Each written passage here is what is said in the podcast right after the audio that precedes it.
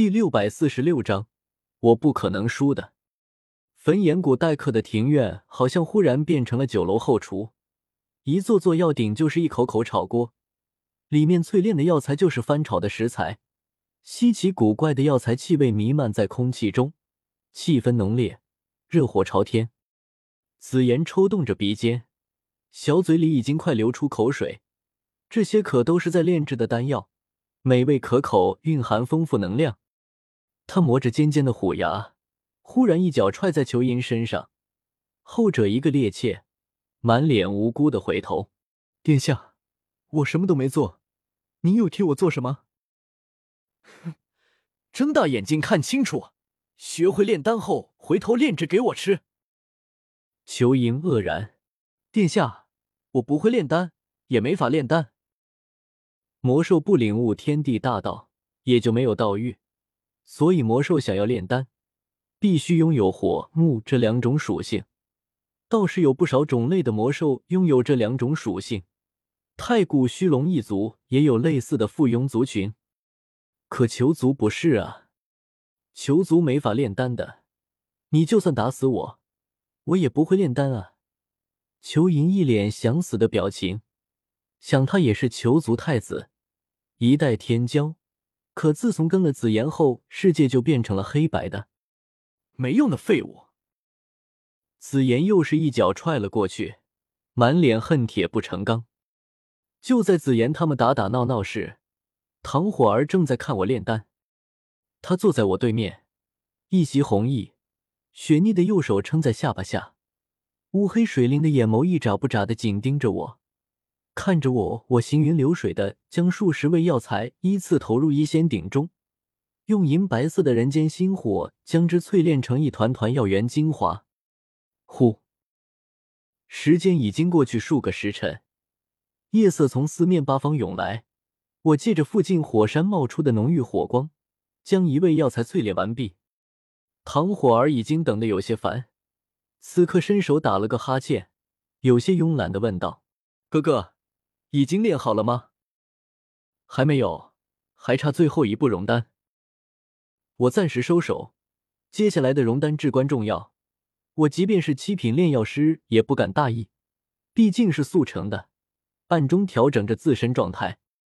火儿，你要是等的不耐烦了，就先回去睡觉吧。你不是炼药师。炼丹没什么好看的，不要。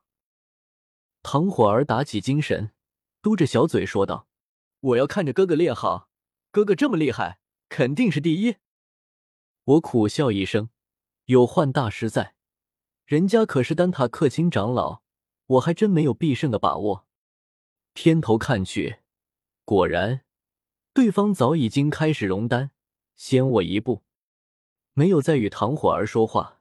我集中精神，也开始进行熔丹，将药鼎内一团团颜色、形态各异的药源精华，按照单方上的顺序依次融合在一起。这是一个必须小心再小心过程。我全神贯注，睁大眼睛盯着药鼎内越来越大的丹药雏形。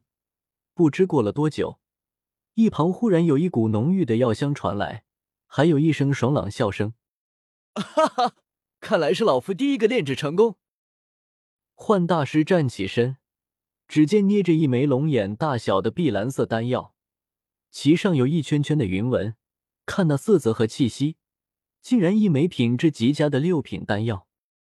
我不甘落后，加快了手中的速度。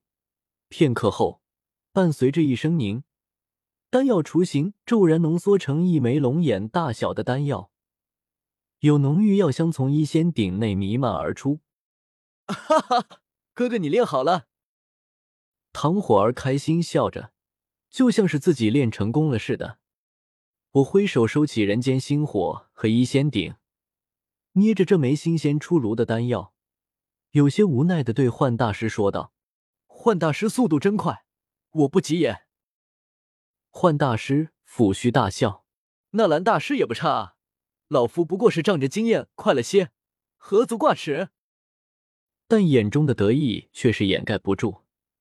药尊者身边的人也不过如此，可惜还有事情在身，不能与药尊者的弟子一较高下。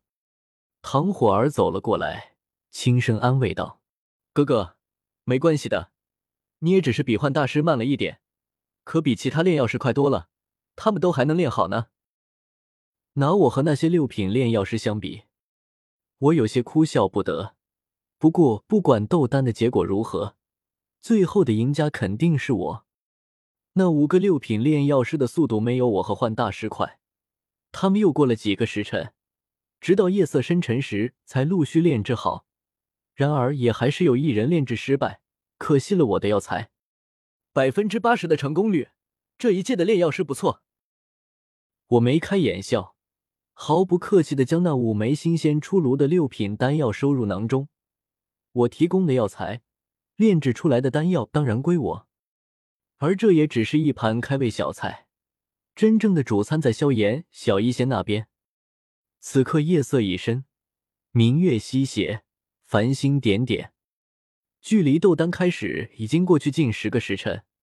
我们这边已经炼制好一枚六品丹药，可小医仙那边才不过刚开了一个头。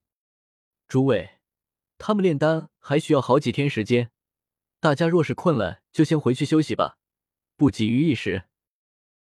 众人闻言，那五位六品炼药师刚炼制好一枚六品丹药，耗费了许多精力，确实需要注意。当即告辞离去，幻大师没走，我和唐火儿也没离开。这几天我要一直守在这里，给小医仙他们护法，不然万一被人打搅，损失可全算在我头上。到时候真是哭都没地方哭去。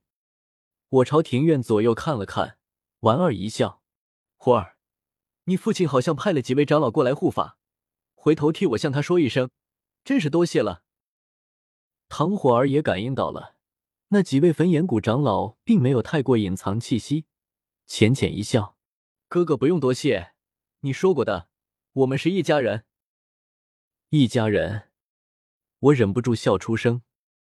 紫妍带着哼哈二将从远处走来，眨巴着眼睛，一脸渴望的看着我，看得我一脸奇怪。